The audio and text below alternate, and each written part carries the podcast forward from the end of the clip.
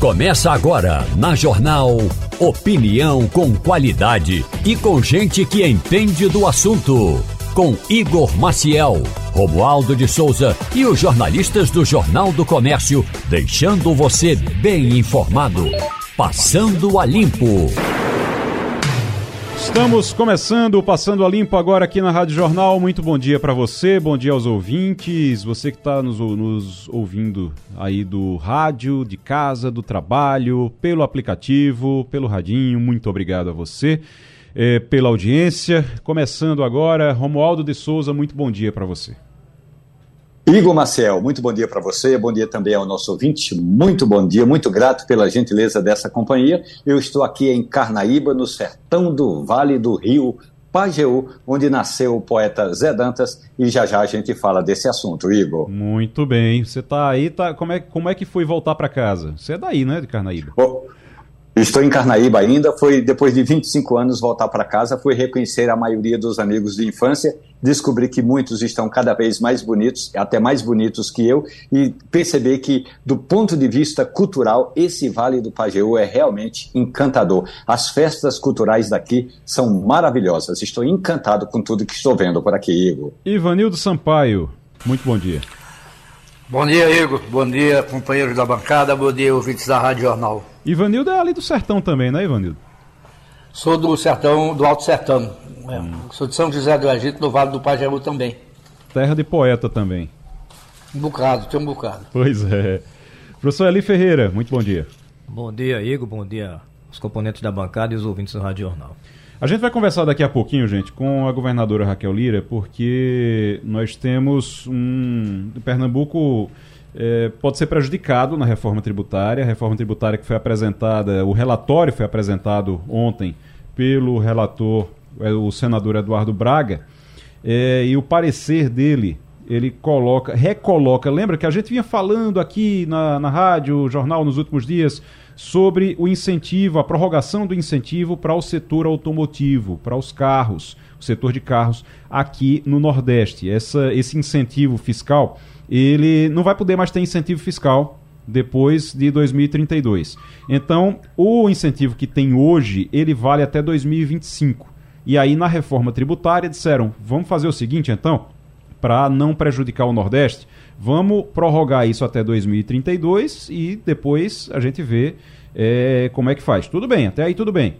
Você conseguia para o Nordeste, para você gerar emprego, porque essas fábricas aqui, elas geram empregos, milhares de empregos no Nordeste. Você tem aqui em Pernambuco, você tem Jeep, você tem a, Baterias Moura, você tem é, a BID lá na Bahia, você tem várias é, fábricas aqui que funcionam com componentes para veículos que também se beneficiam e geram muitos empregos.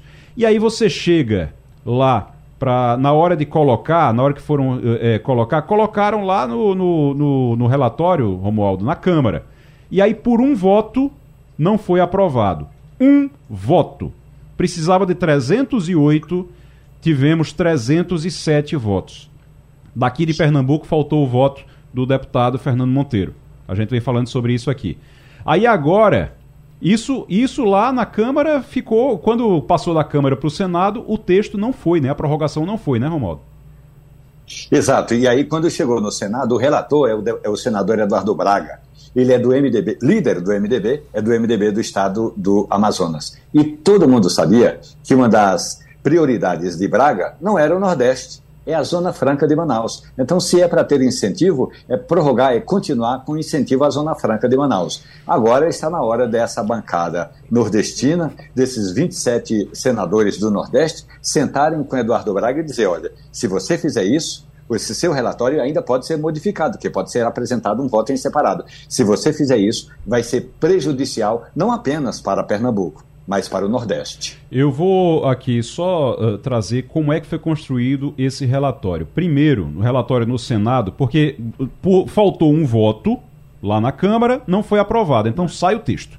Aí precisava recolocar o texto na, pra, na reforma do Senado.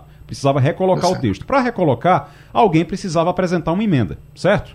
Aí o senador Otto Alencar e o senador Vanderlan Cardoso, do PSD, um da Bahia, o primeiro da Bahia e o outro de Goiás, eles colocaram, restabeleceram. A, a, emenda deles restabelece até 31 de dezembro de 2032 a concessão de créditos presumidos previstos na lei relativos ao IPI por aí vai. Então, isso aqui atende. Isso é o que se esperava realmente. A emenda 67, que foi acatada, está aqui como acatada. Beleza. Aí, quando você chega no documento, realmente aqui, na, na, nas propostas de emenda à Constituição, na proposta de emenda à Constituição, tem aqui um negócio que é o seguinte: no artigo 43, colocaram aqui, parágrafo 4 sempre que possível, a concessão dos incentivos regionais a que se refere o parágrafo 2, inciso 3, considerará critérios de preservação do meio ambiente. Beleza? Até aqui, tudo bem, tá tudo certo. Quando chegou no relatório, aí olha só o que foi que o senador Eduardo Braga botou aqui. Ele reconhece a necessidade ele diz que precisa realmente colocar de volta, restabelecer, mas aí ele coloca duas regras. E a segunda regra é a que chama a atenção aqui. Ele diz o seguinte: a segunda regra é de que a prorrogação alcance somente as, os projetos em plantas fabris já existentes ou novos projetos que aproveitem plantas já existentes. Em ambos os casos, olha aqui, olha aqui o, o X, da, o, o problema só receberão o benefício os veículos que sejam dotados de tecnologia descarbonizante, ou seja, elétricos ou híbridos com motor a combustão, desde que utilizem álcool combustível também. É o híbrido flex. E aí qual é o problema disso? Ele diz que é os veículos, ele não diz as empresas. Ele fala nos veículos, não fala nas empresas. Então você já atrapalha quem faz componente para carro. Se for realmente ipsiliter, se for desse jeito aqui, que está no texto. Do mesmo, da mesma forma, quando você diz que é só para motor descarbonizante e por aí vai, você tira a Jeep, por exemplo, aqui em Pernambuco. Você não atende Pernambuco. Você atende só a BID lá no, na Bahia. Porque a BID produz carro elétrico e híbrido flex. Exatamente. Então é como se o texto tivesse sido feito para Bahia, mas atrapalha Pernambuco. Governadora Raquel Lira, muito bom dia. Bom dia, Igor, ouvintes da Rádio Jornal. Um prazer poder conversar com você num tema tão importante do nosso Estado que está sendo debatido agora no Senado Federal. Governadora, a pergunta principal em relação a isso aqui, que eu acabei de fazer um relato aqui de, de da forma como aconteceu, é, a emenda que foi acatada para restabelecer os incentivos, é, a, a, questão na lei que foi colocada que tem que considerar critério de preservação do meio ambiente e depois o relatório do senador Eduardo Braga. O que é que o governo do estado, como é que o governo do estado está se movimentando para que Pernambuco não seja prejudicado nesse caso? Bem, o governo do estado vem trabalhando desde o início da reforma tributária para garantia da prorrogação dos incentivos fiscais para a indústria automobilística em Pernambuco, é, sobretudo para a manutenção dos empregos e melhoria da, do aporte de investimentos de uma fábrica tão importante onde recentemente tive com o presidente Lula na Estelantes, que é a Jeep, em Goiânia. Ontem mesmo eu estava em Brasília, a gente, eu tinha tido na véspera uma reunião com o consórcio Nordeste com o ministro Fernando Haddad, falamos sobre o tema, o relatório saiu de maneira desconforme com aquilo que a gente tinha expectativa, a gente já, eu já falei diretamente com o relator, o senador Eduardo Braga, depois seguimos é, com ofício ao presidente da República, explicando mais uma vez essa questão, ao presidente do Senado, onde a gente já tinha tido uma audiência pública, Rodrigo Pacheco, e agora também ao relator da, da matéria, que é o, o senador Eduardo Braga, no Senado. O que a gente é, colocou e coloca com muita preocupação é a necessidade, segundo a Stellantis, de garantia de um investimento de um bilhão e meio de dólares nos próximos anos. Essa empresa, ela né, foi ali ainda instalada no governo anterior do presidente Lula, junto com o governador Eduardo Campos, João Lira, e ele muda a matriz econômica de Pernambuco, garante onde você tinha é, o emprego somente no corte da cana, investimentos com alta tecnologia produzidas em Pernambuco, que inclusive exporta para a América Latina inteira, gerando um ciclo virtuoso de desenvolvimento com emprego, renda e atração de novas indústrias, como, por exemplo, a empresa Yazaki, que gera 2 mil empregos na cidade de Bonito, Bonito uhum. e fabrica componentes para essa indústria automobilística. Ontem mesmo estávamos em reunião com toda a bancada de Pernambuco, deputados, senadores e ministros, falando sobre os novos investimentos em Pernambuco, pedindo emenda parlamentar para ajudar nesses investimentos e também discutindo sobre a questão da reforma tributária e pedindo união do Estado em torno desse tema. Já alarguei esse diálogo para todo o Nordeste. É fato que o, o texto que saiu ontem ele não contempla Pernambuco e nós vamos trabalhar para garantir a reinserção disso, é, deste tema, para permitir que a gente consiga garantir esse novo ciclo de investimento e a manutenção da empresa aqui no estado de Pernambuco. O governadora, a senhora disse que já chegou a falar com o senador Eduardo Braga depois que, que ele leu o relatório não? Cheguei a falar com ele, inclusive junto com o senador Fernando Dueire, e ele se mostrou sensível a discutir o tema. Eu, e agora a gente precisa garantir que essas mudanças possam acontecer. O texto vai para a Comissão de Constituição e Justiça da, do Senado Federal e vamos trabalhar para que essa mudança possa ocorrer nos próximos dias, tendo a confiança né, de que e a sensibilidade da importância que uma indústria como essa tem para o Nordeste brasileiro e para Pernambuco. Se a gente não tem os incentivos, vai tudo para onde sempre foi, para o Sudeste brasileiro, onde existem hoje dois terços de todos os benefícios fiscais concedidos no Brasil são do Sul e Sudeste brasileiro. É, não é justo que um, um, Estado e uma região mais vulnerável e pobre não consiga é, garantir esses, esses incentivos. Estou muito confiante que a gente consegue reverter o jogo. A, a, o relatório me chamou a atenção também a história do comitê gestor, que eh, o comitê gestor do ICMS, ele, a ideia era que cada estado tivesse um voto. E outra coisa também que, que foi colocada é que ficou o critério populacional. É, nisso, com o critério populacional, é, o Nordeste, se basta você juntar São Paulo e Minas, já tem mais, mais gente do que é, o Nordeste inteiro. Então São Paulo e Minas vão, vão decidir tudo em relação ao Nordeste, por exemplo. Isso é ruim também, né? Pois é, esse critério foi adicionado na Câmara dos Deputados e a gente veio trabalhando junto com o consórcio Norte e Nordeste, os, os, os senadores Norte, Nordeste, Centro-Oeste, para garantir que cada estado tenha um voto. É, é, e isso garante equilíbrio no jogo, nas discussões, trabalhando sobre a questão fundamentalmente de desenvolvimento regional. As regiões que é, e os estados precisam ser representados para que cada um possa ter um voto e o critério populacional não, não atinja isso. Esse tema também foi levado ao relator, como uhum. ao presidente da República, ao ministro da Fazenda, e nós vamos, nós todos, governadores dos estados, estamos trabalhando para reverter. Infelizmente, no relatório ontem do Senado, isso não aconteceu. O que se diz é que houve é, um acordo na Câmara para que São Paulo apoiasse a reforma tributária incluir o critério populacional.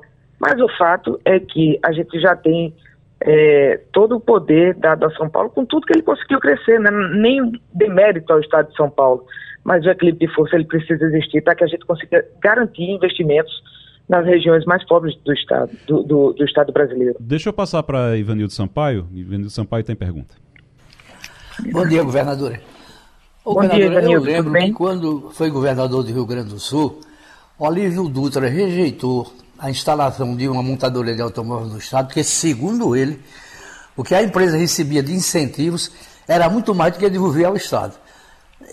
Aqui em Pernambuco, como é a situação das falantes junto ao governo? Ele rende, rende imposto, rende emprego? É boa, é ruim, é mais ou menos? Como é que a senhora avalia?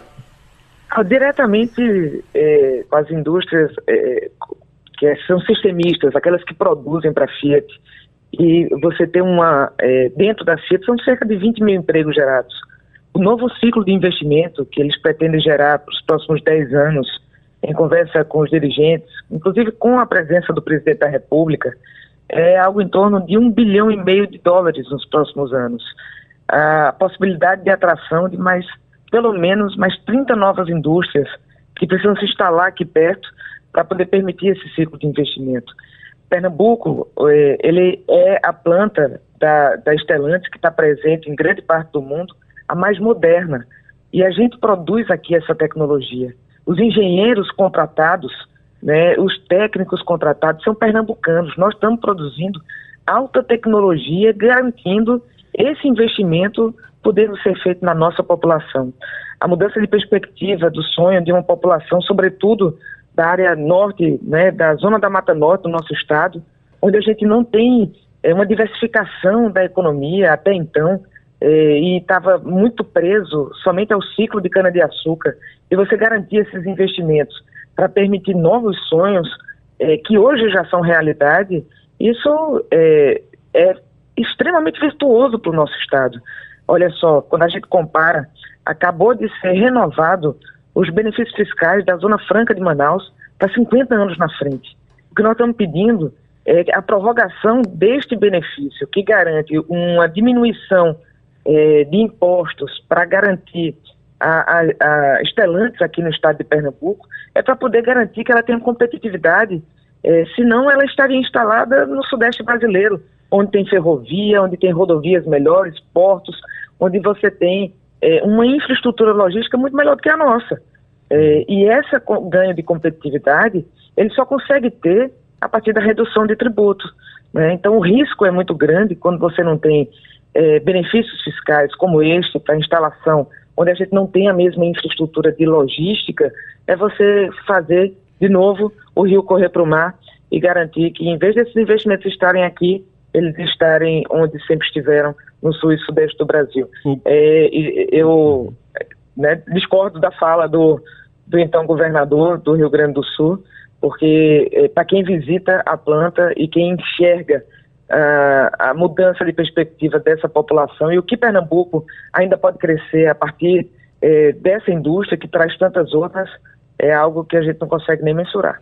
O governador, eu sei que a senhora está com a agenda muito apertada hoje, está correndo, chegou em Pernambuco de madrugada, né? Veio de Brasília. De madrugada, é... dois dias em Brasília, mas dois dias super positivos, viu, Igor? Eu queria, eu queria só, antes de encerrar, queria inclusive que, que a senhora falasse o seguinte: a senhora falou agora da necessidade de infraestrutura, porque São Paulo tem infraestrutura e a gente precisa trazer, trazer essas empresas para cá e aproveitar esse momento também. Mas aproveitar esse momento também é melhorar a infraestrutura aqui para no futuro a gente não precisar dar esses incentivos, tanto incentivo para as empresas. A gente tem estrutura aqui. Está se trabalhando para isso? Por exemplo, para fazer o, aquele, o danado do arco metropolitano. Ele sai quando, governador?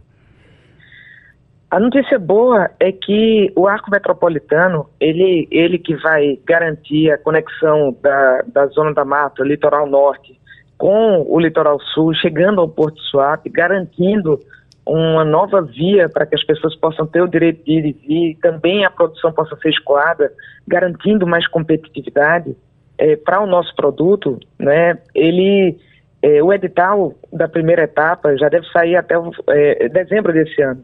Nós dividimos a obra para que ela possa sair finalmente do papel e estamos iniciando, né? O, o, edital que vai sair liga 232, passando por Moreno uhum. e chega no Cabo de Santo Agostinho.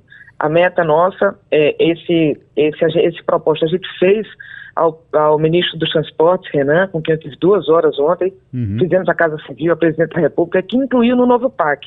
Então, metade desses investimentos serão do governo de Pernambuco, metade serão do, do governo federal. Então, a meta é que a gente já tenha essa parte da, da, do arco pronta até 2026, ao tempo em que a gente consegue concluir o projeto da área norte, que é a mais crítica, porque tem uma discussão ambiental que está posta uhum. é, por conta da, da mata ali, que passa por aldeia, e como a, a, a rodovia pode ser ambientalmente sustentável, a gente concluir esse projeto que nunca foi concluído e garantir que essas, é, a, a, próxima licitação possa feita, ser feita já, inclusive, no modelo de concessão pública, garantindo investimentos privados. E só para finalizar. Esse, esse é o nosso roteiro. E só para finalizar agora, é, infraestrutura também é água, principalmente no Agreste, precisa de água para poder as empresas se instalarem por lá. Chega água lá em Caruaru, naquela região ali do Agreste, a doutora vai entregar água ainda esse ano? Olha, é, é, o nosso Agreste, e agora, é, vendo todos os, os estudos que estão acontecendo, sobre o quanto a gente vai enfrentar uma seca muito forte, então já sente isso, o El Ninho vai vir muito forte para os próximos anos. A boa notícia é que a adutora do Agreste, que leva a água para o Agreste Pernambucano, vindo da transposição de São Francisco, já começou os seus testes. A, o trabalho e a nossa meta é que essa água já chegue em Caruaru é, já em dezembro desse ano e possa servir para diminuir a, a, o rodízio, não só na cidade, mas também nas cidades que se conectam com os mananciais de Caruaru. A, doutor, a doutora de Cerro Azul também já iniciou seus testes, ele, ele também vai alimentar o agreste pernambucano, e a doutora do Alto Capibaribe, que, tá, é, que chega fundamentalmente ali para o agreste setentrional, Santa Cruz do Capibaribe, Jataúba, cidades, por exemplo, ficaram, chegaram a ficar três anos sem água, onde tem rodízio, que é mesmo que não tem água, a cada 45 dias chega água, a cada 60, 90, esses testes, é, é, a, o, o que o professor Luiz Cirilo me com, se compromete na Secretaria de Recursos Hídricos é que no primeiro trimestre do ano que vem a gente já está também com essa adutora em, em, operação. Então, a gente tem garantido recursos, conseguimos incluir a adutora do Agreste no PAC. Uhum. A segunda etapa, os projetos vão ser licitados e a obra está rodando, faltam 500 milhões para concluir a primeira etapa. O governo federal garantiu a sua parte. A gente pediu ontem o apoio da bancada pernambucana para poder também colocar dinheiro lá. E a gente, com recursos de empréstimo que tomamos, algo em torno de 4 bilhões e 400 milhões de reais para investimento, o que é mais do que aconteceu nos últimos oito anos, a gente também vai destinar parte disso para a água no nosso estado, para permitir que as pessoas tenham direito à água para beber, à água para tomar banho, água para cozinhar e também água para poder gerar emprego e renda. Governadora Raquel Lira, muito obrigado e a gente vai continuar acompanhando essa briga aí para mudar esse texto, que é para não prejudicar Pernambuco, tá? Contamos com a mobilização de Pernambuco inteiro, estamos chamando, uh, como já convocamos, as lideranças políticas, a classe empresarial, a indústria e a população, porque esse é um tema para crescimento do nosso Estado e geração de oportunidade para o nosso povo. Estou muito confiante de que a gente vai conseguir reverter esse jogo, especialmente contando com a sensibilidade do presidente Lula, que iniciou essa jornada lá atrás e que não vai deixar pelo meio do caminho a necessidade de expansão dessa indústria. Governadora, obrigado. Governadora Raquel Lira conversou com o Passando a Limpo aqui na Rádio Jornal. Daqui a pouquinho a gente vai já para Washington, né? A gente sai da Várzea aqui e vai para Washington conversar com Fabiola Góes daqui a pouquinho. O Romualdo de Souza. A gente conversou com a governadora sobre essa expectativa em relação à mudança do texto para não prejudicar Pernambuco. É, tem toda essa mobilização. Agora, isso precisa. Isso tem tempo, né? Precisa ser feito até quando? Tem um acordo já para votação disso?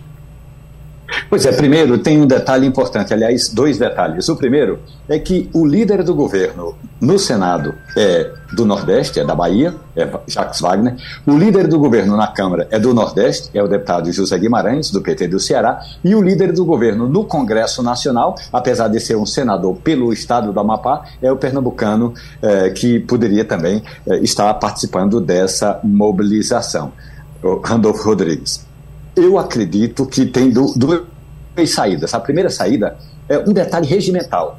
É a chamada emenda de redação ou emenda de supressão. Apenas é, suprime aquele texto ou um, uma parte do texto que você leu agora. Uhum. Agora tem que ter mobilização. E aí, pelo visto, essa mobilização não foi completa.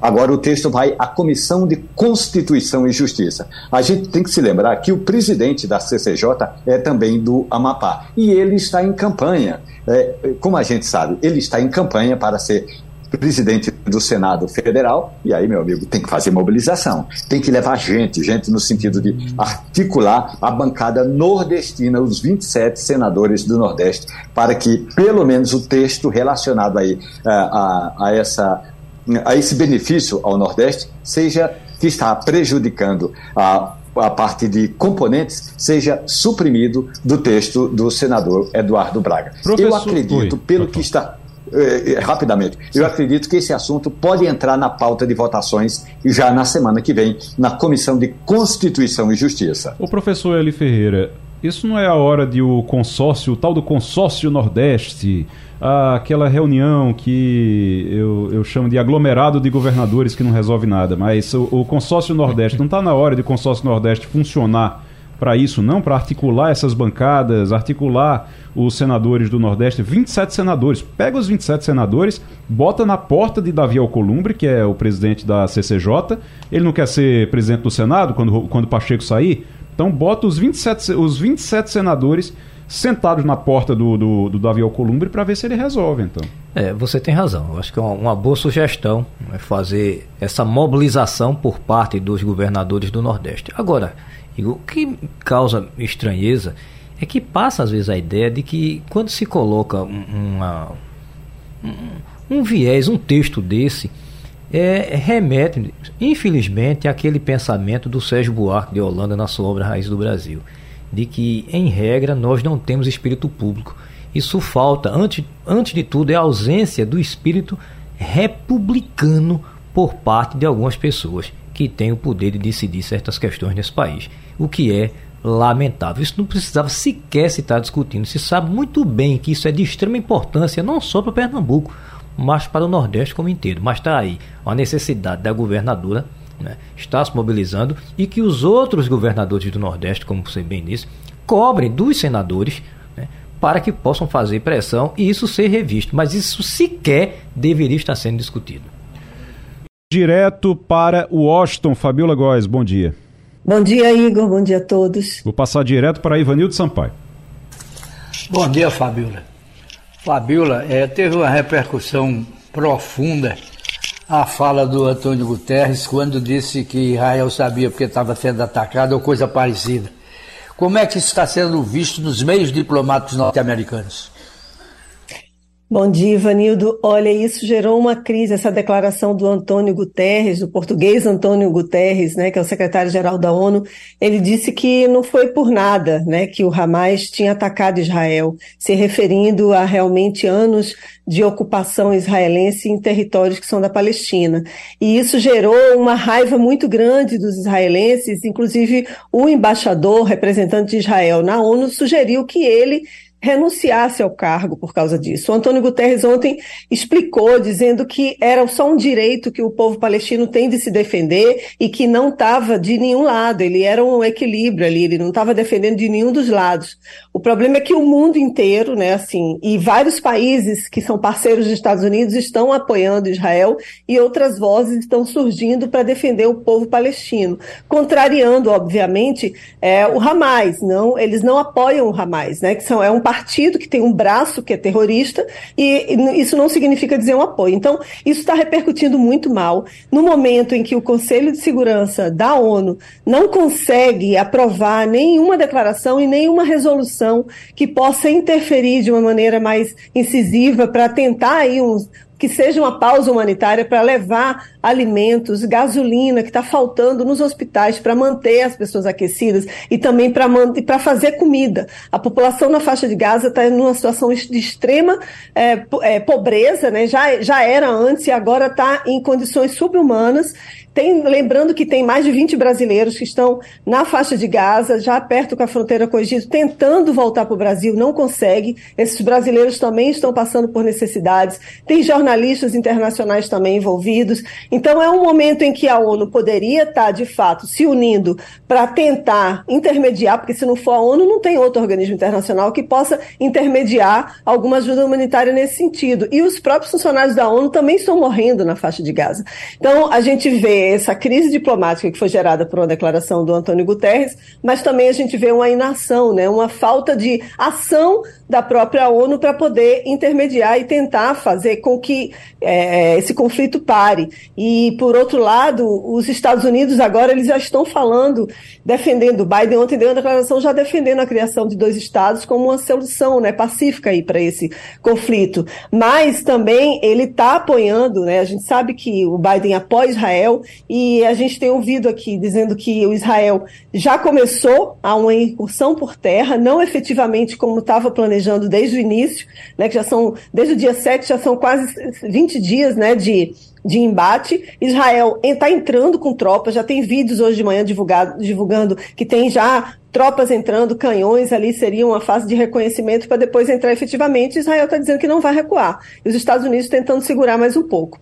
Mas o fato é que é, é, criou-se mais uma crise diplomática aí agora entre Israel e a ONU. Fabiola Góes, direto dos Estados Unidos, conversando com o Passando a Limpo com a Rádio Jornal. O Fabiola, teve um tiroteio, mais um tiroteio, pelo menos 22 pessoas mortas e 50 feridas no Maine, nos Estados Unidos. E foi na noite de ontem, isso é, uma, uma, é um atirador só? Como é que foi isso? Olha, a gente está observando aqui todos os canais de televisão em tempo real, esperando a qualquer momento que a polícia prenda o principal acusado de ter feito esse massacre, né? A, a imprensa está divulgando entre 16 e 22 mortos e sim, até 50 feridos. Mas ainda não há um número oficial divulgado pela polícia e também ainda não conseguiram prender esse homem. Viram pelas imagens das câmeras de segurança, tanto do restaurante onde ele entrou atirando, quanto de um boliche, ele vestido, as características dele, né? Ele, é, ele já identificaram o nome dele, a idade dele, mas o fato é que a população está amedrontada. Ontem a governadora do estado do Maine, que fica a 500 quilômetros de Nova York, é mais para o norte, ela nos pediu para que os moradores fiquem em casa, que se tranquem. As aulas foram suspensas na cidade onde aconteceu. Então, é, uma, é uma, mais um massacre aqui nos Estados Unidos. E se forem confirmadas essas 22 mortes, seria o sexto ataque mais mortal das histórias, da história dos Estados Unidos. O mais violento que já aconteceu foi em 2017, quando 58 pessoas foram assassinadas e 441 ficaram feridas. No ano passado, lembrando que teve aquele no Uval, Uvalde, né, em Uvalde, no Texas, com também 21 mortos, foi um número muito grande de mortos, e a gente observa que está crescendo o número de tiroteios em massas aqui no país. Em 2023, esse ano, já foram 565 e com a morte de 595 pessoas. No mesmo período do ano passado, foram 559 ocorrências com 545 mortes. Então, isso aqui é uma epidemia que acontece nos Estados Unidos. A gente não sabe a motivação do que o que, que provocou esse tiroteio e essa agressividade desse homem lá no estado do Maine, mas está tendo uma repercussão muito grande aqui e, e agora a, a polícia está aí a caça desse, desse criminoso, né? A gente não tem divulgação ainda oficial do número de mortes, mas pode chegar realmente a 22. Meu Deus do céu, é uma cidade de 36 mil habitantes e não tem nem o hospital, o hospital não dá conta de tantos feridos, são entre 50 e 60 feridos. Aí você tem a foto do homem. Como é que, meu Deus do céu, você tem o homem com um rifle automático no eu... meio da rua. Sim, e é uma cidade extremamente pacata. Para você ter ideia, só, no ano passado só foram 20 homicídios. Então, realmente, a população está muito assustada. E é um, um, estado onde é liberado o porte de armas, de, de armas é, para caça, porque é um estado em que as pessoas têm esse costume de caçar. Então, realmente, é um, um estado que tem um número de armas muito alto também. Professor Eli Ferreira. Bom dia, Fabiola. Fabiola, a que ponto chegou o cenário internacional que o próprio Vladimir Putin está né, tá alertando o perigo que está ocorrendo lá na faixa de Gaza, de que é necessário se dar uma trégua? É, ele que está patrocinando uma guerra lá com a Ucrânia. Como é que se explica esse comportamento agora de Vladimir Putin? Pois é, é uma hipocrisia muito grande, né, do presidente russo falar isso, falar agora e pedir um cessar-fogo, pedir pausa humanitária, o que seja, enquanto ele está provocando uma guerra, provocou uma guerra contra a Ucrânia e está invadindo territórios ucranianos e cada vez mais incisivo nessa determinação de que vai manter esses territórios que eles já ocuparam na Ucrânia. Enquanto isso, ele ontem, né, ele fez uma reunião com os evangélicos lá em Moscou, dizendo que o mundo precisa fazer com que todo mundo se empenhe para evitar uma escalada nesse conflito. E ele está observando, obviamente, que os Estados Unidos estão mandando caças, estão mandando porta-aviões. Ontem mesmo os Estados Unidos anunciaram o caças F-16 para o Oriente Médio e reforçam a advertência ao Irã, dizendo que se o Irã se envolver nessa guerra e se matar, enfim, soldados russos ou soldados é, americanos, eles vão responder. O Anthony Blinken, o secretário de Estado norte-americano, ontem deu essa declaração, dizendo que vão responder imediatamente a qualquer tentativa do Irã de se meter nesse conflito. E aí está a Rússia, está o Putin, né, que está aí tentando dizer, gente, para com isso, porque senão isso vai ser um conflito muito grande. De fato seria, porque se imagina uma, uma guerra entre Estados Unidos e Irã, né, o, o Irã está está enriquecendo urânio, já estão falando que estão enriquecendo urânio a 83%, e são várias sanções do mundo inteiro contra o Irã, mas eles têm um poderio militar muito grande. E aí um conflito na região, outros países iriam entrar, inclusive a Rússia, que também não tem interesse que essa guerra se escale, porque está lutando, está numa frente de batalha ali com a Ucrânia. Mas é, é um paradoxo muito grande. Tenho ouvido também aqui alguns especialistas dizendo que não seria o momento de uma escalada mundial do conflito, mas por outro lado, o que a gente tem observado é que os Estados Unidos cada vez mais estão mandando armamentos e embasando ali, vão, vamos dizer, para que Israel consiga se proteger, consiga se defender. Mas que o Putin realmente ele não tem moral né, para pedir nada nesse momento, realmente ele não tem. É, a que ponto chegamos, né? O, o, Vladimir Putin falando em paz mundial, em paz na, no Oriente Médio. Eu estou vendo aqui, ah, só para registrar, aproveitando o assunto, uh, o, o Tiago, que é chargista do Jornal do Comércio, faz as charges para o Jornal do Comércio, todo dia ele está genial. Hoje ele está um pouquinho mais genial do que o, do que o normal. Ele fez a, a mesa da ONU, aquela mesa redonda da ONU, com todos os líderes sentados a, a, a, em volta dela. E a mesa, ao invés de ser uma mesa, é um cachorro tentando morder o rabo. É exatamente, é exatamente isso que a ONU, a ONU é tem representado nos últimos dias, nos últimos meses, é a, um cachorro tentando morder o rabo. Não chega em lugar nenhum, fica só rodando ali e não consegue resolver nada. Nem morde e nem para, nem vai fazer outra coisa. Realmente é, é difícil.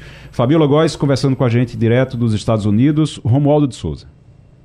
Fabiola Góes, bom dia para você a eleição ou a escolha de Mike Johnson para presidente da Câmara dos Deputados fortalece a tendência ou o grupo mais conservador eh, da política eh, norte-americana que está aliado, o, o, Johnson, aliado de Donald Trump. Olha, se Trump agora está com um pé na presidência da Câmara dos Deputados, ele já pode eh, mandar passar o terno para a posse eh, no, na presidência dos Estados Unidos, Fabiola? Bom dia, Romualdo. Isso é uma boa pergunta, porque assim realmente tem muita coisa envolvida, mas o que o fato é que ele demonstra ainda muita força na Câmara dos Representantes aqui nos Estados Unidos, quando ele consegue a aprovação de um, um aliado dele. É um republicano, Mike Johnson. Ele foi eleito depois de três semanas em que a Câmara estava acéfala, sem um líder, né? Depois que é, expulsaram o presidente anterior, e, e, agora é um homem de muita confiança do Trump. Inclusive, foi esse deputado que assinou um pedido dizendo que a Câmara não deveria reconhecer a vitória do Joe Biden. Então, você imagina, ele é da ala extremamente conservadora do Partido Republicano, muito aliado. Ontem ele fez um discurso dizendo que ele é contra o casamento de pessoas do mesmo sexo, defende a proibição do aborto a nível federal aqui nos Estados Unidos. Então, ele realmente é, uma, é um, um, homem polêmico, nunca teve uma posição de destaque em nenhuma comissão aqui na Câmara. Então, ele é relativamente novo, vamos dizer assim, nesse cenário. Não, a gente não sabe a capacidade dele de habilidade de negociação e no momento em que o Biden vai precisar que o Congresso americano apoie recursos, aportes financeiros tanto para a Ucrânia e quanto para Israel. Sem falar que agora no dia 15 de novembro, 17 de novembro, os Estados Unidos precisam aprovar o orçamento. Se não aprovar agora no, nesse dia 17 de novembro, 15 ou 17 de novembro, eles paralisam as atividades, ninguém recebe dinheiro, funcionalismo. Então é um momento crucial aqui na política americana. E mas eles foi uma tentativa, viu, Romualdo, de indicar né, e, e aprovar esse nome, porque senão ficaria muito feio para o Partido Republicano se chegasse no dia 15 ou 17 de novembro e não tivesse o nome ainda escolhido e, e essa culpa cairia para cima do Partido Republicano, né? Então, assim, foram outros três nomes antes dele que tentaram aprovar, não teve acordo, e agora o Mike Johnson consegue, vamos dizer assim, esse respiro. Agora a gente não sabe até quanto tempo isso vai durar e se ele vai conseguir permanecer enquanto houver eleição presidencial e o Trump de fato possa concorrer, se é que ele vai poder concorrer, né? Porque ele está enroladíssimo na justiça. Mas as pesquisas indicam que ele ainda é favorito ali junto com Biden para ganhar a eleição. Fabiola Góes, direto dos Estados Unidos, conversando com o Passando a Limpo. Muito obrigado. Até semana que vem, Fabiola. Obrigada, até semana que vem. Um abraço. Ivanildo Sampaio. A gente está é, acompanhando essa a história do, da reforma tributária. A gente falou muito sobre Pernambuco aqui. Mas a Câmara conseguiu, a Câmara agora aprovou a, o projeto, aí não é da reforma tributária, mas aprovou o projeto de taxação de super ricos e de fundos de alta renda no exterior. 323 votos a favor, 119 contra. E aí?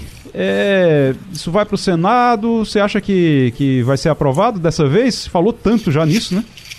Olha, isso é um negócio muito polêmico. Eu, uma vez eu conversei com o Everardo Maciel sobre isso, e ele foi secretário-geral da Receita. Ele dizia que o que rendia isso era muito pouco e corria o risco da evasão de capitais, de grandes empresários não investirem mais no Brasil, investir num, num país onde a legislação tributária seja mais condescendente. Eu não tenho uma ideia formada sobre isso, não sei quem ganha nem quem perde, nem sei se o Congresso vai aprovar, se Lula vai vetar, não sei nada disso. Eu sei que, é, da visão de um especialista, que Maciel era um especialista, não, não era um. Havia outras modalidades de você aumentar a receita sem ser taxando nas grandes fortunas. O Romualdo, vai, foi aprovado na Câmara, isso foi um acordo com o governo já, então deve passar pela votação 323 votos. Acho que isso vai em frente tranquilo, né? É, vai em frente tranquilo. Agora, é importante essa análise feita por Everardo Marcel, reproduzida agora por Ivanildo Sampaio, que é a seguinte: essa votação pode até ter ganhos, benefícios, inclusive financeiros, mas ela é muito mais uma, um projeto que trata é, de questões assim que a gente fala para marcar presença, para votar e mostrar ao eleitor: ó, oh, nós estamos taxando os ricos, mas em compensação, o Estado, por exemplo, não, não atualiza a tabela é, fiscal ou a tabela do imposto de renda. Então, é bom, é muito bonito o, o governo apoiar um projeto dessa iniciativa, mas quando se refere à mão de obra, ao trabalhador, a, a atualização feita na tabela do imposto de renda não corresponde nem às expectativas, nem aos números, é, porque o tempo que, é, com que a gente espera que seja feita essa atualização na tabela do imposto de renda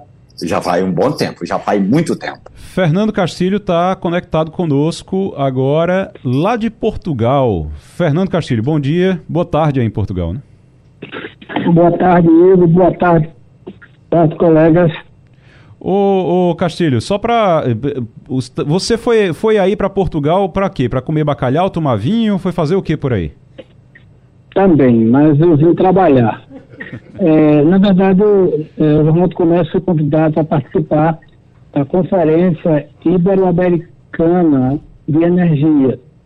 É um seminário que reúne 40 palestras de especialistas é, focada basicamente no setor elétrico. Eu acho que metade dos gestores do setor elétrico está por aqui. Agora, a discussão é basicamente em cima do, do tema da moda, né, que é bio é, é, é hidrogênio e a questão que está pegando, que é a produção de energia cada vez mais espalhada e que na hora de transmitir dá problema.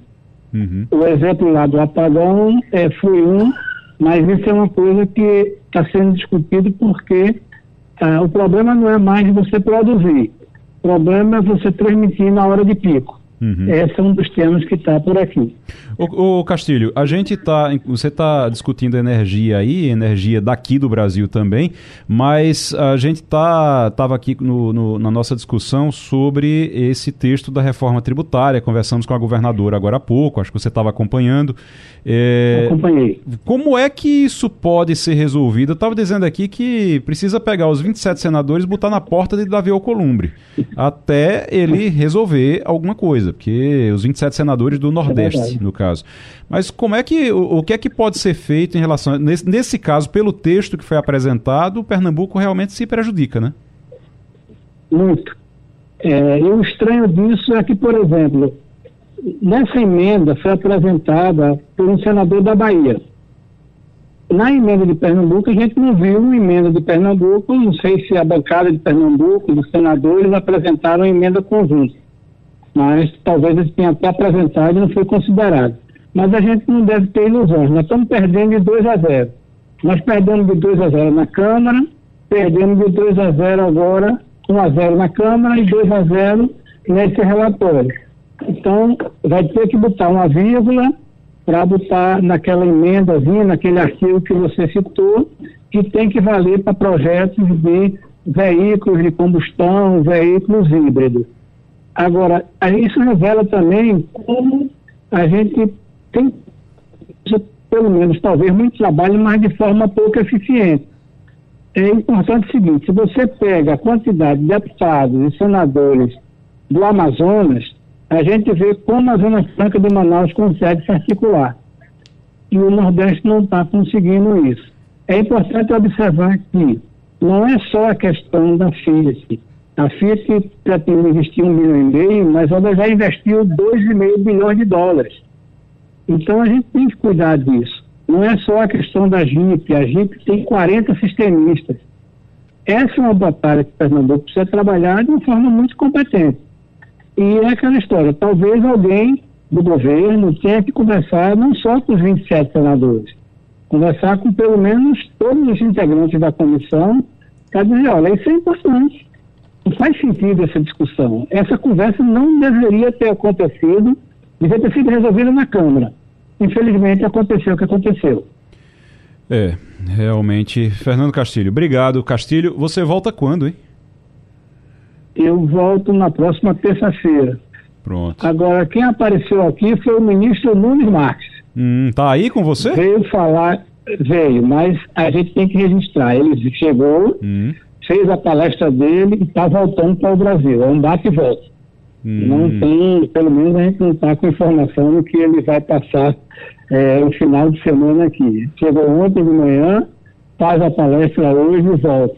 E ele, a, a fala dele foi muito essa questão da regulação e de como o governo, o Brasil e os tribunais brasileiros resolveram essa questão da regulação, da legislação que diga, e que hoje garante aos investidores. Uhum. Mas a conversa mesmo é sobre o hidrogênio verde. Essa é a conversa que todo mundo quer fazer, e se o Brasil vai ser mesmo um grande exportador de energia. Mas isso é tema de conversa para outro papo. Muito bem. Fernando Castilho, Obrigado, vá tomar um vinho e comer bacalhau, depois a gente conversa. Romualdo de Souza, uh, você está em Carnaíba para um evento que está acontecendo aí, que é o, um, uma festa pelo aniversário de Zé Dantas, é isso?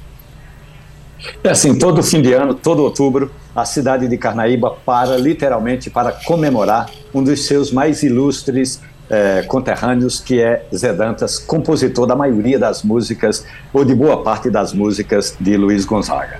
Aí, nessa festa de Zé Dantas, o Café e Conversa, o quadro de café do rádio brasileiro mais antigo, já temos 15 anos, foi convidado para falar sobre café na região do Vale do Pajeú. E foi surpreendente, porque a gente agora pode falar que Taquaritinga do Norte continua sendo a capital pernambucana do café. Mas aqui no Vale do Pajeú tem café de qualidade. As pessoas ficaram surpresas com cafés de Carnaíba, de Afogados da Engazeira, de Santa Cruz da Baixa Verde e de Triunfo. Ou seja, o Pajeú não deve absolutamente nada a ninguém quando o assunto é café de qualidade. Agora, nessa, nessa festa por aí, o que é que tem nessa festa? É, é, é só café mesmo ou, ou tem música também? Café já seria maravilhoso, agora tem muita música. E eu vou me, me ater a grupos culturais da cidade, da região tem balé, tem forró, tem sanfonada, ou seja, como se fosse uma serenata de forró. As, as sanfonas, os sanfoneiros saem na, na rua da cidade. Ontem à noite, depois que tudo terminou, aí por volta das 10 da noite, eles deram uma volta por todo o centro da cidade, tocando sanfona e mostrando às pessoas que essa cultura da música nordestina é muito forte por aqui. E teve um detalhe interessante: a música que foi tocada aqui, ou boa parte da música que foi tocada aqui, e que está sendo tocada e que vai ser tocada até sábado à noite é toda ela relacionada à obra de Zé Dantas. Inclusive, no próximo sábado à noite, com a presença do também pernambucano Geraldinho Geraldo Azevedo. Muito bem. O, o Romualdo, eu estou vendo. Deixa eu ver se você, se você é de Carnaíba mesmo. Você sabe quantos habitantes tem em Carnaíba? Olha, quando eu estou aqui são 15 mil, quando eu não estou por aqui são 12 mil. que é Acertei? isso, rapaz. que é isso. Acertei? Não, agora, agora está em, em 19 mil. Eu tô vendo aqui 19 Olha. mil. Olha aí, tá vendo? Porque você então, tá aí. Então eu, eu é que estou afastando a população. Porque você está aí, aí tá em 19 mil. Mas, o, o, o Romualdo, você fica aí até quando? Vai passar por aqui, pelo Recife, não? Não, eu vou passar só para pegar o avião. Eu fico aqui até sábado à noite, depois do show do Geraldinho. Eu volto para o Recife e vou para Brasília, porque semana que vem é, vai ter, além desses assuntos que você tratou aí da votação é, do, do projeto, das super taxações lá no Senado Federal, tem essa importante articulação que você se refere bem, que é importante pegar nas orelhas dos 27 senadores, inclusive dos três pernambucanos, para chegar no, no Davi Alcolumbre e dizer o seguinte: olha, ou o senhor melhora esse texto ou o senhor não tem o nosso apoio na eleição no ano que entra. Felipe, bom dia. Salve, salve, Igor, equipe ouvinte da Rádio Jornal. Felipe, troca na Caixa Econômica, já se esperava, todo mundo falava sobre isso. Em algum momento Lula vai ter que ceder, ele vai ter que demitir a presidente da Caixa e colocar alguém que Arthur Lira queira. É suficiente agora? Está resolvido o problema com o Centrão ou o Centrão é daqueles que sempre quer mais um pouquinho? Centrão é daqueles que sempre quer mais um pouquinho. É, de fato, o Lula acaba é, tendo o seu feitiço voltado contra ele próprio. É, ele ajudou a turbinar esse toma lá da cá em todos os seus é, governos, já está no terceiro mandato, são cinco do PT no total, e sempre aconteceu esse tipo de escambo, né, de fornecimento de cargos e liberação de emendas em trocas de votos no Congresso Nacional. O Congresso Nacional acabou é, ganhando mais poder ao longo do governo Bolsonaro e agora o Lula fica aí fazendo todas essas concessões para conseguir avançar a sua agenda, quer dizer, é conseguir votos no parlamento para aprovar os projetos de governo. O que eu acho bastante curioso e um tanto contraditório com o discurso é, do PT é que o Lula demitiu a terceira mulher para fazer isso.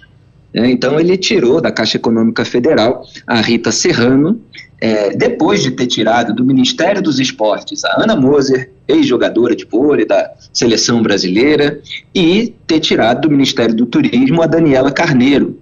É, teria sido até bom que ele tivesse tirado a Daniela Carneiro, como nós comentamos na época, em razão das suas ligações é, maculadas, vamos dizer assim, é, com algumas figuras é, bastante questionáveis, para a gente dizer o mínimo, da, do Rio de Janeiro. Então ela apareceu em fotos com milicianos, etc., mas não foi por isso. É, depois de ter aparecido nessas fotos, ela ainda ficou no cargo por muito tempo e o Lula só atirou de lá quando o Centrão fez pressão para colocar o deputado Celso Sabino, da União Brasil, é, no lugar dela no Ministério do Turismo.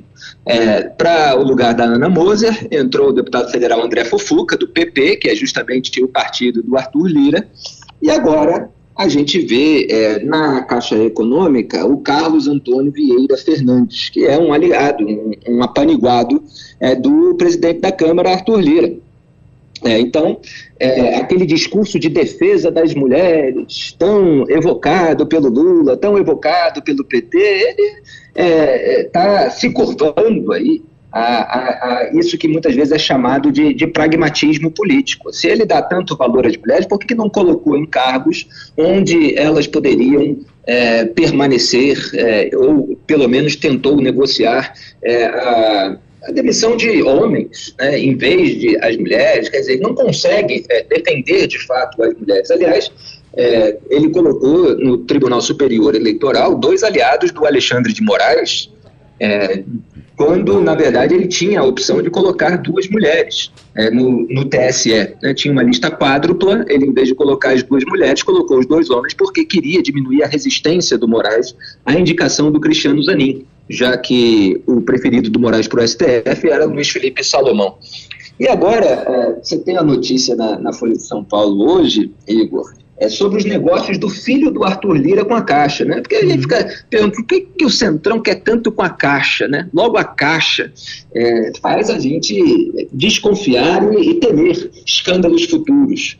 Então aí tem toda uma matéria é, baseada em dados de, é, obtidos pela Lei de Acesso à Informação que mostra que o filho do Arthur Lira negocia verbas de publicidade com a Caixa Econômica Federal. É, então ele tem reuniões lá na Caixa, ele é, tem uma empresa chamada Omnia, que é, atende ali a, a, outros veículos, inclusive um deles tem como dona a filha do ex-assessor do próprio Lira, que foi alvo de uma investigação da Polícia Federal suspensa pelo Gilmar. E quer dizer, é, o filho do Arthur Lira vai negociar, provavelmente, se continuar como foi nos últimos anos, verbas da Caixa Econômica Federal comandada pelo indicado do próprio pai. Quer dizer, é, são famílias que têm muito poder no Brasil para fazer negócios. Né? É, parece que o Lira também tem o seu Ronaldinho. Ai, ai, ai. E eu tô vendo, inclusive, que o Lira tem informação, eh, acho que tá no Globo, que o Lira tá querendo testar o nome dele para a presidência da República. Já pensou? Depois de ter presidência da Caixa e de mandar no Brasil, ele agora quer ter a cadeira, não quer só mandar, não. É, é ele quer afetar poder, né? Ele quer mostrar que ele tá aí com, com a caneta na mão. É, pois é. Ô, ô Felipe, só pra gente encerrar, é, como é que tá a história em Gaza? É, tá ainda repercutindo bastante por aqui pelo Brasil. O Brasil não conseguiu nada daquilo que esperava na ONU. É, vetos de todos os lados e agora Israel está entrando na faixa de Gaza por terra, né?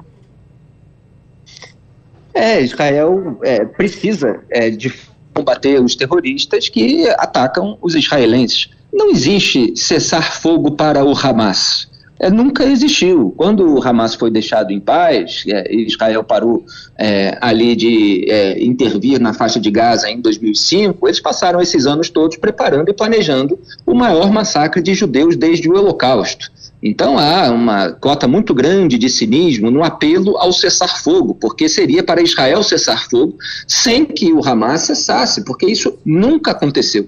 Então Israel não está disposto a cometer esse mesmo erro de deixar o Hamas se estruturar, se armar com financiamento é, do Irã é, para atacar israelenses. Matou 1.400 israelenses, sequestrou e ainda mantém em cativeiro 220 pessoas. Se você não neutralizar os terroristas e é, bombardear os seus armamentos, os judeus serão vítimas.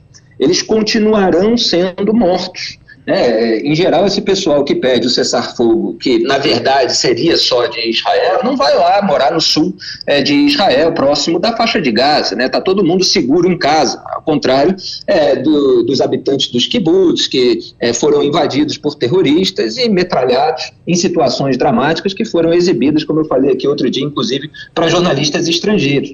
E o Lula dá declarações cada vez piores a respeito disso. Né? Ele falou: não é porque o Hamas cometeu um ato terrorista contra Israel que Israel tem tem que matar milhões de inocentes. Israel não matou milhões de inocentes. Quer dizer, isso é uma declaração absolutamente irresponsável para um chefe de Estado.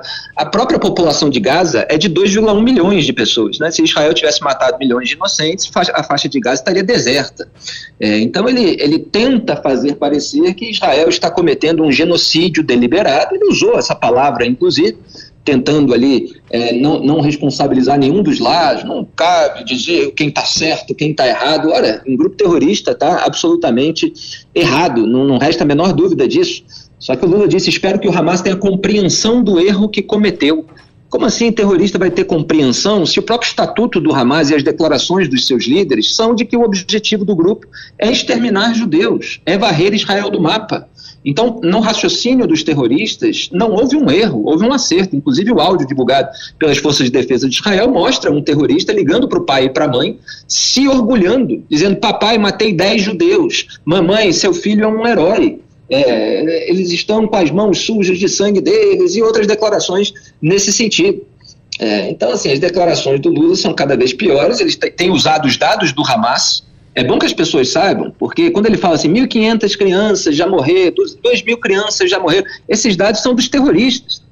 Eles é que divulgam essas, esses supostos dados é, sobre os quais não há qualquer confirmação. Inclusive, quando morre é, em qualquer explosão, e a gente viu no caso do hospital que muitas vezes ela é causada por um míssil da própria Jihad Islâmica ou do Hamas, é, você não sabe dizer exatamente, tem que esperar é, toda uma investigação é, se quem morreu é terrorista ou se é palestino inocente. Então, assim, se aventam números, se inflam números para tentar macular a imagem de um país democrático que está tendo uma reação militar contra os terroristas que atingiram o seu povo. É, o Lula ainda comparou o Rio de Janeiro com a faixa de Gaza. Espero que ele não pregue um cessar-fogo contra o Comando Vermelho ou a Liga da Justiça, né, os narcotraficantes e milicianos que estão aterrorizando o meu Estado. A polícia precisa agir contra eles também. É, quando tá longe, a gente fala.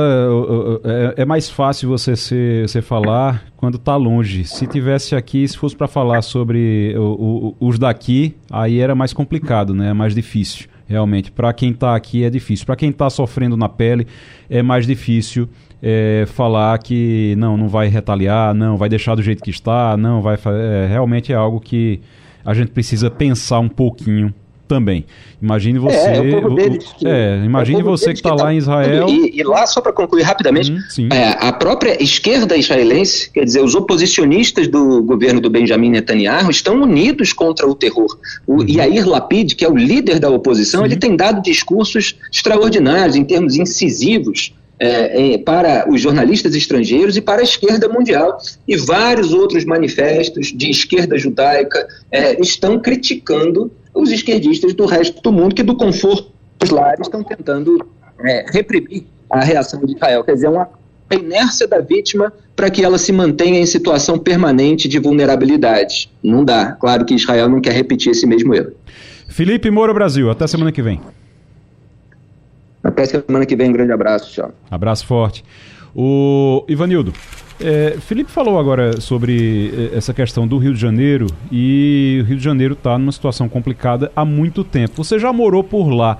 Você conheceu um Rio de Janeiro que não tinha essas facções, não tinha tráfico ou, ou já tinha, já estava é, presente nessa época, já tinha esse estado paralelo? Conheci o Rio de Janeiro numa santa paz do, de todo dia. Hum. Eu me lembro que eu fui cobrir uma matéria da Invernada de Olaria, que era o lugar onde se prendia alguns dos bandidos famosos no Rio de Janeiro, que apareciam na imprensa. É, era um ladrão de, de, de, esquina, era, tinha um que a, a polícia movimentou-se torno dele, chamado, tinha um apelido de cara de cavalo. Esse cara foi assassinado pelos policiais porque matou um policial. Mas era um caso perdido, não é? Eu morava na Rua das Laranjeiras, é, e muitas vezes eu ia, eu era solteiro, ia para os ensaios da, uhum. da escola de samba Mangueira, descia de ônibus, que eu não tinha carro, até o Largo do Machado, mais ou menos uma hora de ônibus na madrugada. Quando eu chegava no Largo do Machado, eu descia e andava mais ou menos dois quilômetros, um quilômetro e meio a pé, até o meu apartamento na Rua das Laranjeiras, uhum. que ficava ao lado da TV Continental. Nunca fui assaltado, nunca ninguém me parou para pedir sequer um cigarro. Então você tinha uma certa paz, uma certa tranquilidade, de noite e de dia. Você ia para a praia, Flamengo, uhum. no Leme, Copacabana, você não via arrastão, você não via menino agredindo turista, nada disso você via. Eu estou falando a você de, de 40 anos atrás, 35 Sim. anos atrás. Uhum. O governador, o estado, do, é, o Rio de Janeiro era o estado da Guanabara, depois voltou a, a ser estado, não é? Então, ainda eram os governos militares, então, eu cheguei lá no governo de Costa e Silva. Uhum. Quando saiu, o presidente era Geisel. Não, não, era porque eram os governos militares, não. É porque não tinha essa violência que tem hoje. Como é que era Infelizmente, nos morros? o Rio, o Rio de Janeiro tornou-se uma cidade hum. difícil de você morar. Como é que era nos morros? Tinha ocupação nos morros? Era tranquilo ir para lá? Mas os morros eram objeto de samba. Todo mundo fazia um samba cantando no morro. Hum. Não é? Era o lugar das escolas de samba, dos grandes sambistas não é? Então, é, crimes pequenos havia, tráfico de drogas certamente havia, mas numa escala muito menor, não é? Os caras compravam um cigarro de maconha para consumir. Hoje é uma indústria, do, a indústria da, da, do crime se baseia no, no, tráfico de drogas, né? Drogas pesadas, drogas que são importadas, quase todas são importadas, não são fabricadas no Rio. Então, estamos quer falando, dizer, é uma e, outra cidade. Ô, Ivanildo, e dizem, falando... não sei se, se ah. a, a, a, acusação é indevida, que grande parte disso se deve a Brizola, porque Brizola não permitiu que se policiasse os morros. Sim. Então a, a, a, droga, né, as milícias tomaram conta do morro do Rio de Janeiro. Hoje são verdadeiras fortalezas onde ninguém entra.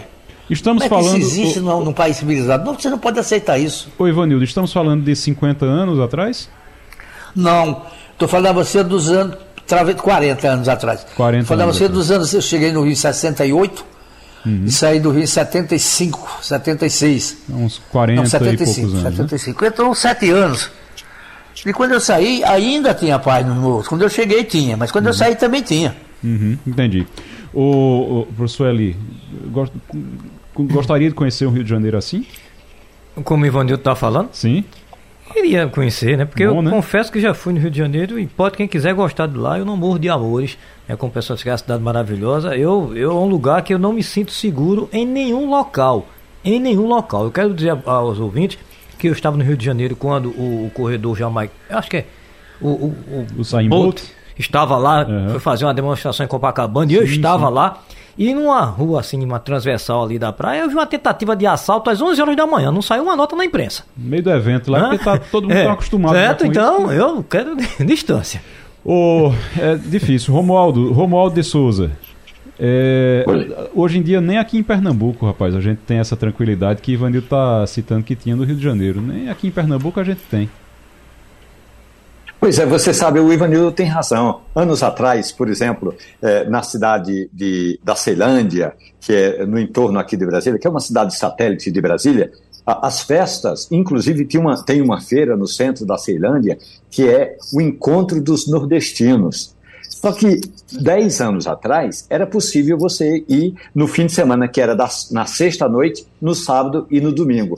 Hoje, em Brasília, porque a Ceilândia é Brasília, essa festa não ocorre mais na sexta-feira à noite, exatamente por falta de segurança. E olha que nós estamos falando de uma cidade em que a segurança pública é paga, é custeada pelo dinheiro da- do, do governo federal, não é a verba do, do Distrito Federal. E mesmo assim, a segurança pública é carente, é precária numa cidade como Brasília. Claro que se você for falar da esplanada dos ministérios, é outro mundo. Mas sai da esplanada dos ministérios, sai do entorno dessa grande, dessa cidade de Brasília, que é o cartão postal lindo, para você já sentir que também a violência por aqui é pontuada.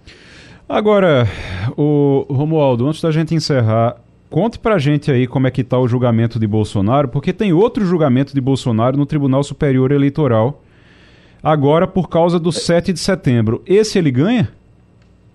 Pois é, o presidente Jair Bolsonaro, no 7 de setembro do ano passado, fez todo aquele comício logo depois do desfile de 7 de setembro, e aí houve uma representação do Ministério Público Eleitoral dizendo que Bolsonaro estava em campanha eleitoral, porque já era 7 de setembro, estava a pouco mais de um mês da eleição, eh, e o presidente teria feito, eh, portanto, uma campanha eleitoral usando a estrutura do Estado. Uma coisa é Bolsonaro, candidato, fazer uma live dentro do Palácio do Planalto. Outra coisa é o presidente da República pegar o palanque e a estrutura do 7 de setembro para fazer um comício. Daquilo que a reportagem da Rádio Jornal avaliou, dessa vez, por maioria, o presidente Jair Bolsonaro vai ser condenado.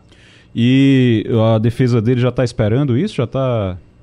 A, defesa já tem um argumento dizendo que eh, uma coisa foi o ato do 7 de setembro e depois terminou o ato de 7 de setembro, o presidente poderia fazer uma, digamos, ele estava se dirigindo, se esse é um, um termo, aliás, um dos textos eh, da defesa, que ele estava se dirigindo aos seus eleitores e que era possível e que era permitido fazer isso. Entendi. Professor Eli Ferreira, deixa eu. eh, só uma, uma coisa. Ontem teve uma reunião da. A gente falou muito aqui do, da reforma tributária com a governadora, mas ontem teve uma reunião da governadora com a bancada pernambucana.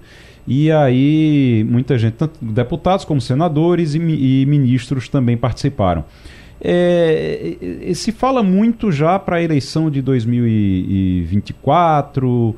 Tem alguma definição já? O que é que está se conversando nesse momento sobre o Recife, sobre o interior do estado? Tem alguma definição ou não? Não, definição não tem não. Agora, Igor, eu tenho certeza que tem duas eleições. Quem é candidato da governadora no Recife? Ninguém Alguém sabe, não, ninguém sabe, é muita especulação. Né? Mas tem dois locais que os olhos Nem estarão, ela resolveu ainda, né, a essa É. altura. os olhos estarão voltados. Eu acho que Recife e Caruaru vão estar voltados. Por, primeiro porque o destino do, da oposição ao governo Raquel Lira passa pela eleição da cidade do Recife.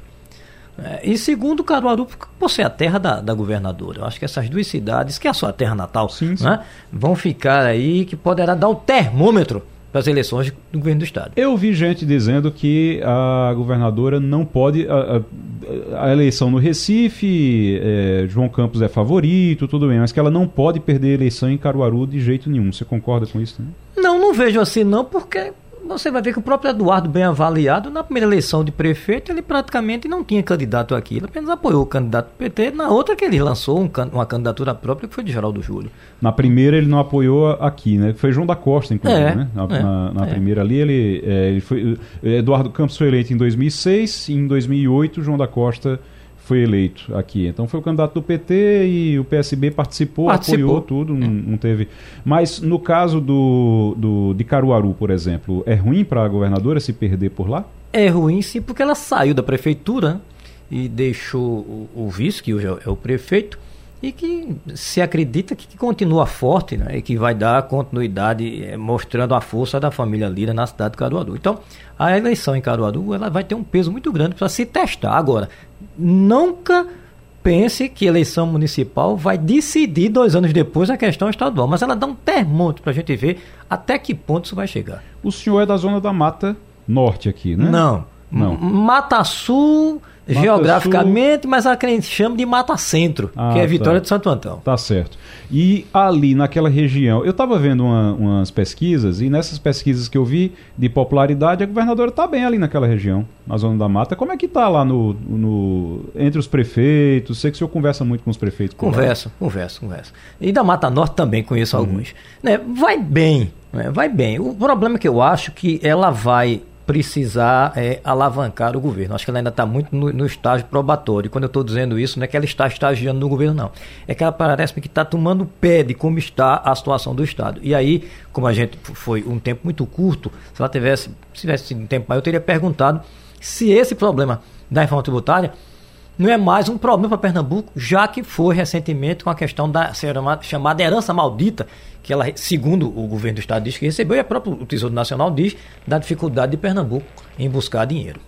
Aqueles 375, de 370 milhões né, que foram deixados, que gastou-se além da conta no governo Paulo Câmara e que ficou agora por conta disso, Pernambuco perdeu o, o CAPAG é, B para poder pedir empréstimo e agora vai ter que correr atrás para ver se em 2025 retoma para receber empréstimo de novo. Até lá, ainda bem que se adiantou já muita coisa. Vamos continuar acompanhando. Professor Eli Ferreira, muito obrigado pela participação aqui no Passando a Limpo. Ivanildo Sampaio, muito obrigado. Romualdo de Souza, muito obrigado. Boa viagem de volta é, também para Brasília. Grande abraço, até amanhã. A Rádio Jornal apresentou opinião com qualidade e com gente que entende do assunto. Passando a limpo.